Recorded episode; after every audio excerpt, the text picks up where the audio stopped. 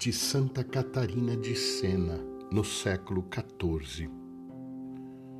Tu, Trindade eterna, és como um mar profundo, onde quanto mais procuro, encontro, e quanto mais encontro, mais cresce a sede de te procurar. Tu sacias a alma, mas de um modo insaciável, porque saciando-se no teu abismo, a alma permanece sempre sedenta e faminta de ti, ó Trindade eterna, e desejando ver-te à luz da tua luz.